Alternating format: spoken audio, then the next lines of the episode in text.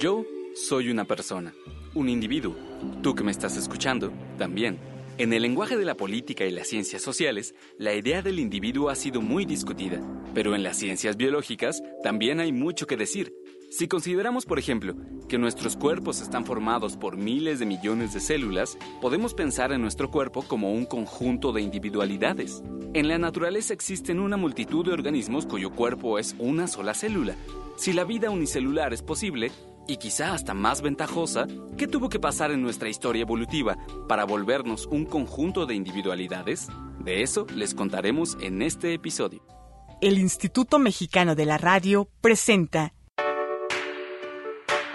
Historias Cienciacionales. Ciencia para tus oídos.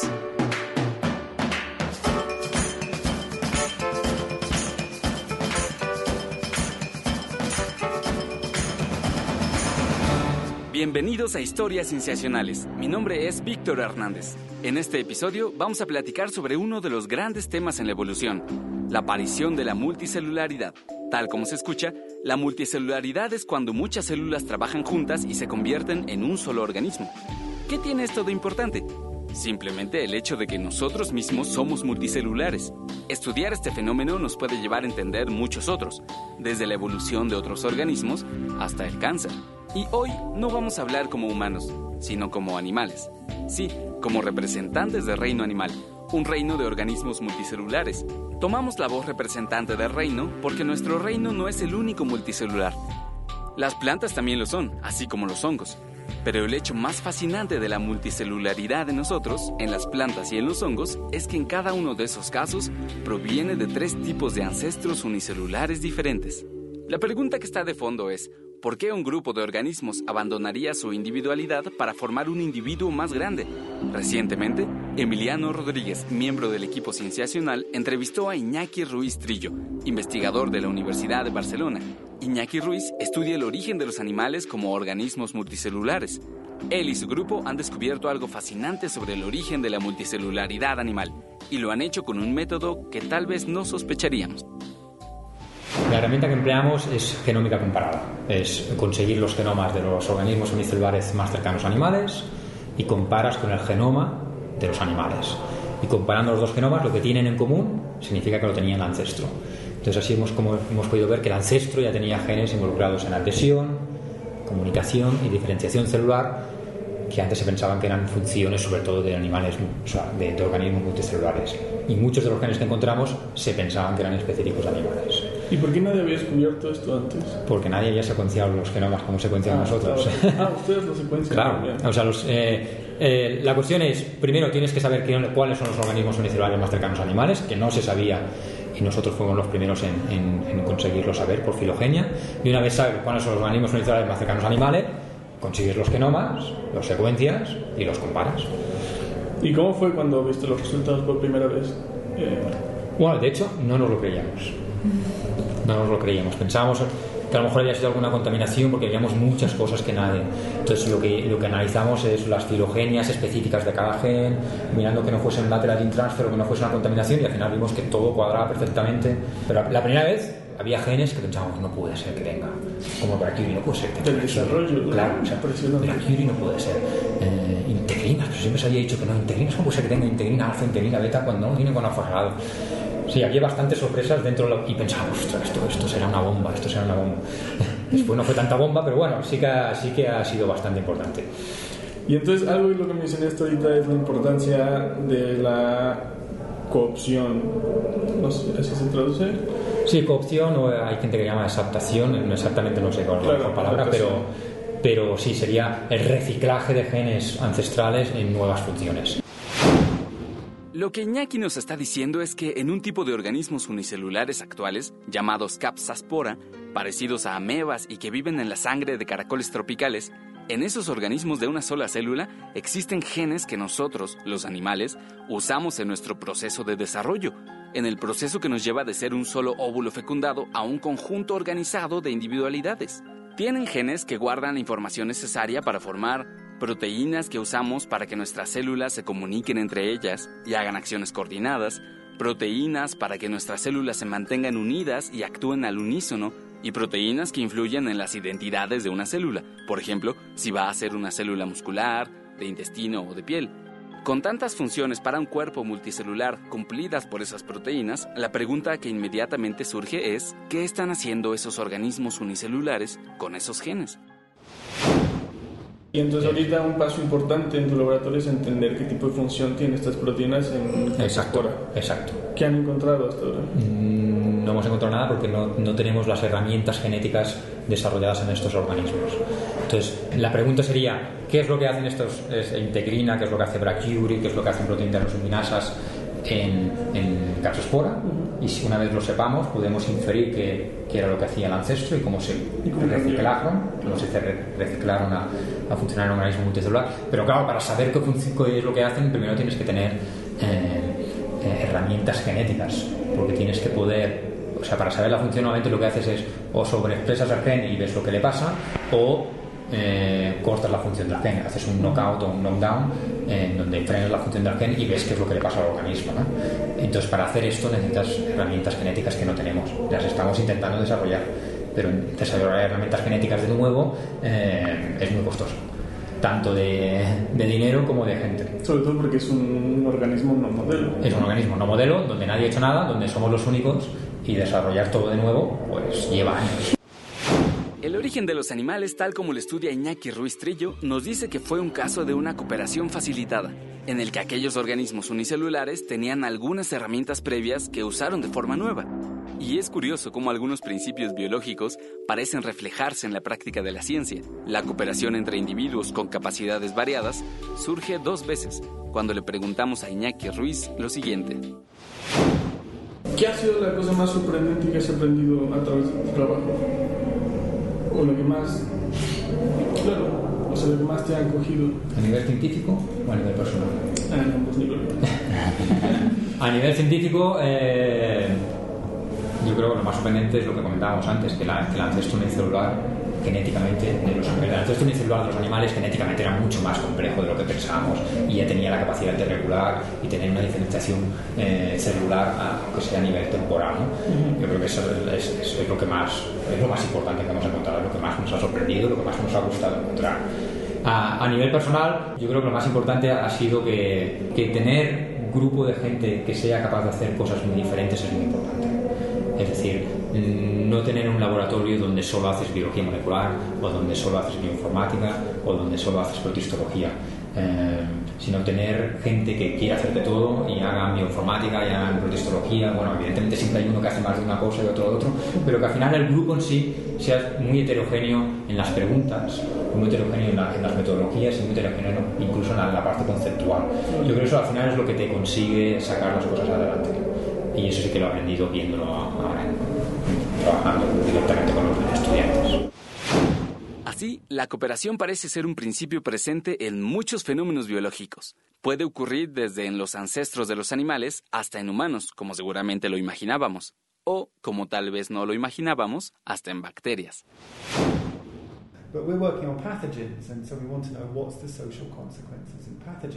Escuchamos a Stuart West, investigador del Departamento de Zoología de la Universidad de Oxford, que estudia la evolución de la cooperación en cualquier tipo de organismo biológico que ésta se encuentre. Hablamos sobre cómo es que la cooperación entre individuos unicelulares pudo formar a un nuevo tipo de individuo, un individuo multicelular.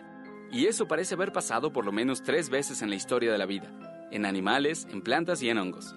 Pero una vez que tenemos nuevos individuos, no podemos pensar que estos a su vez pueden agruparse, cooperar y formar un nuevo tipo de individuo, de bacterias a células con núcleo, de algas unicelulares a plantas, de hormigas individuales a una colonia, de humanos individuales a una sociedad global. ¿Cuántas veces puede repetirse ese proceso? Esta es la pregunta que se hace Stuart West, investigador de la Universidad de Oxford. A lo largo de su carrera, él ha encontrado y estudiado la cooperación y otras interacciones entre individuos en muchos lugares, desde las células que forman a un animal hasta en las avispas que forman una colonia. Y un caso que ha estudiado es el de las bacterias. Estos organismos son mucho más sociales de lo que se podría pensar porque, en primer lugar, coexisten en números muy grandes. Un buen ejemplo de ello es el establecimiento de bacterias dañinas al humano, bacterias patógenas, en nuestro cuerpo. Al volver del corte, abundaremos con él en el tema. Vamos a un corte y regresamos. Tú escuchas historias cienciacionales. Ciencia para tus oídos. Ciencia para tus oídos.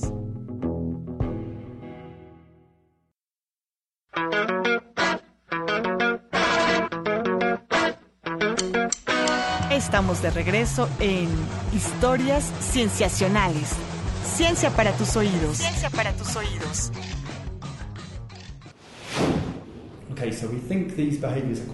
Creemos que estos comportamientos son cooperativos en los tubos de ensayo y en los ratones.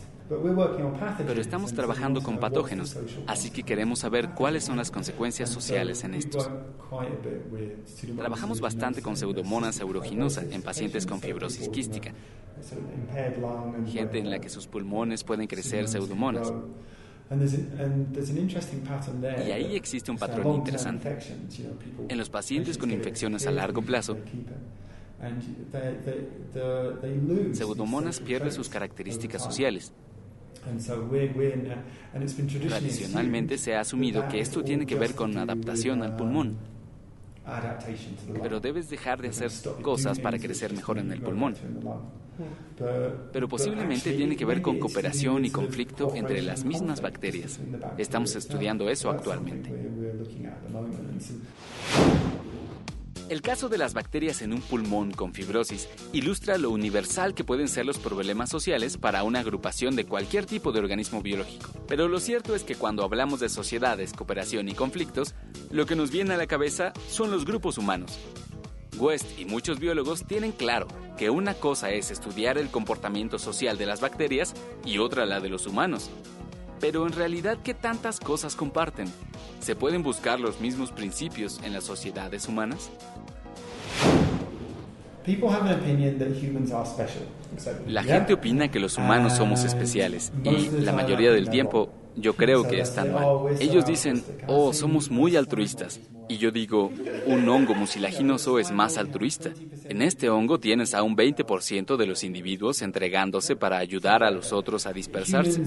Y dicen, los humanos somos especialmente cooperativos. Muchas cosas son cooperativas. Un animal cualquiera está basado en la cooperación de las células.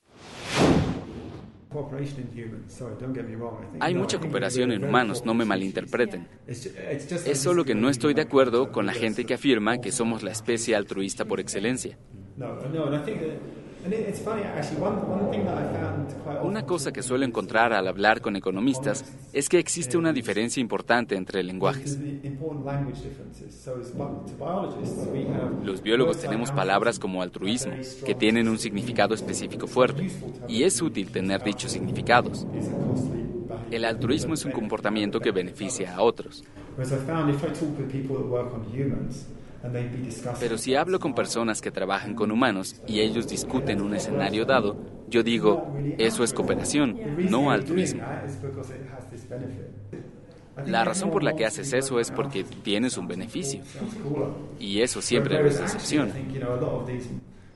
Yo creo que todos quieren trabajar con altruismo porque suena más interesante, mientras que a mí me parece que mucho de este comportamiento cooperativo, que es benéfico mutualmente y requiere cosas como castigos o sanciones individuales, puede ser más interesante, porque el mecanismo por el que pueden trabajar es muy complicado de entender.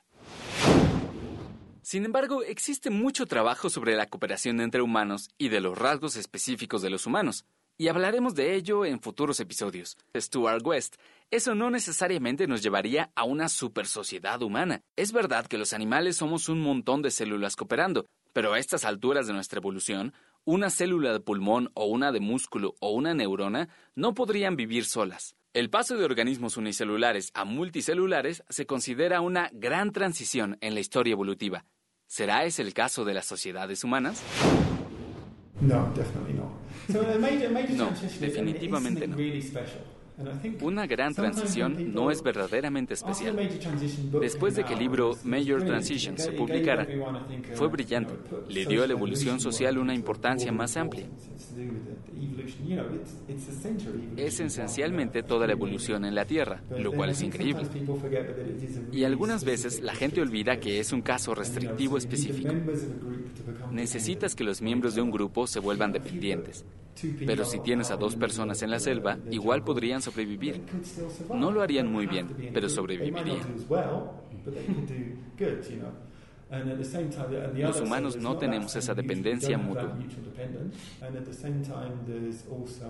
Y al mismo tiempo, es muy obvio que podemos tener conflicto entre las personas. Una gran transición es un solo grupo comportándose como una sola unidad, y eso no sucede.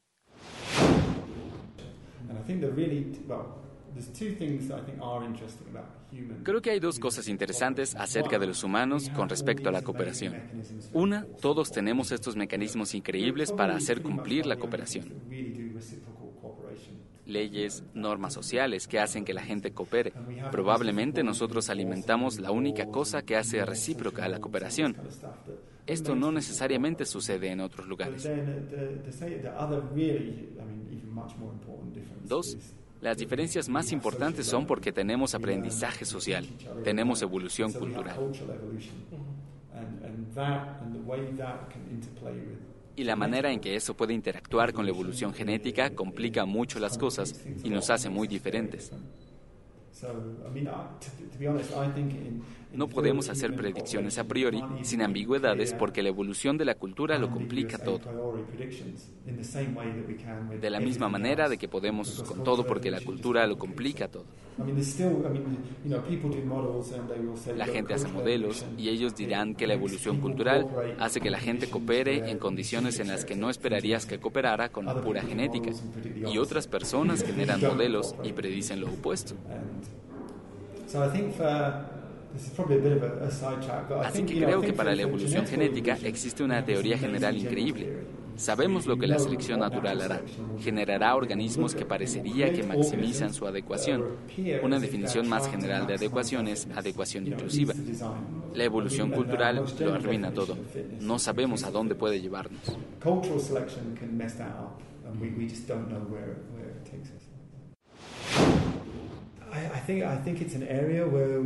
Creo que es un campo donde necesitamos más teoría y más datos.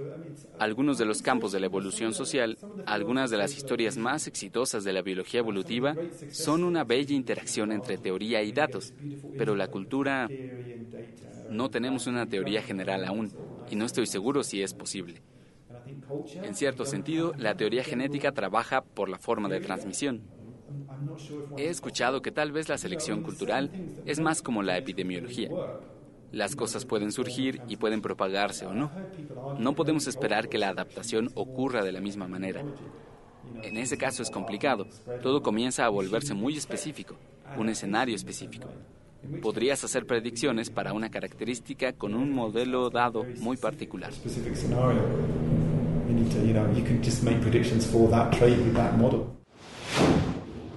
Stuart West nos dice que no por ser organismos sociales necesariamente transitaremos a un nuevo superorganismo, como las colonias de abejas u hormigas.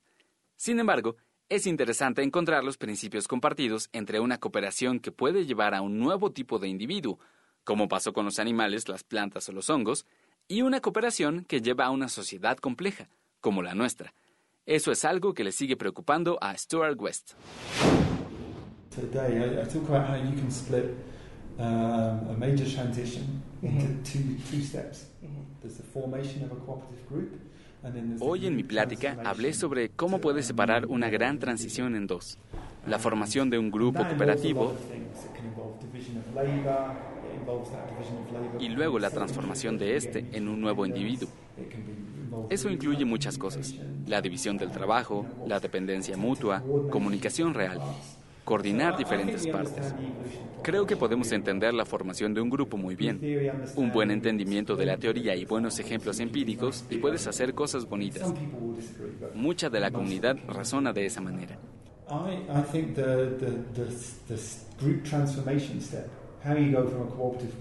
Creo que el paso de transformación de estos grupos a un nuevo individuo no lo entendemos bien.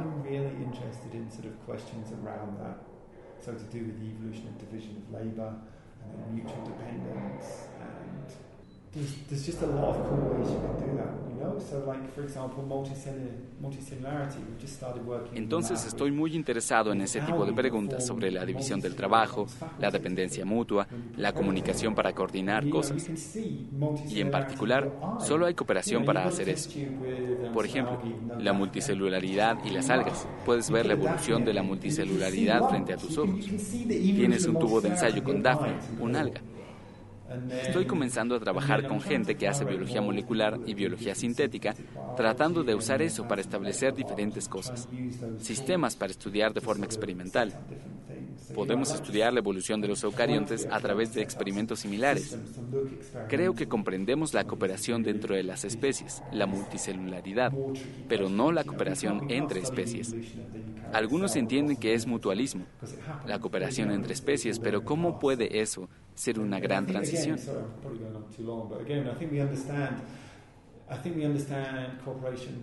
Creo que al final llegaremos a una conclusión similar para los dos casos. Se trata simplemente de hacer la vida más simple.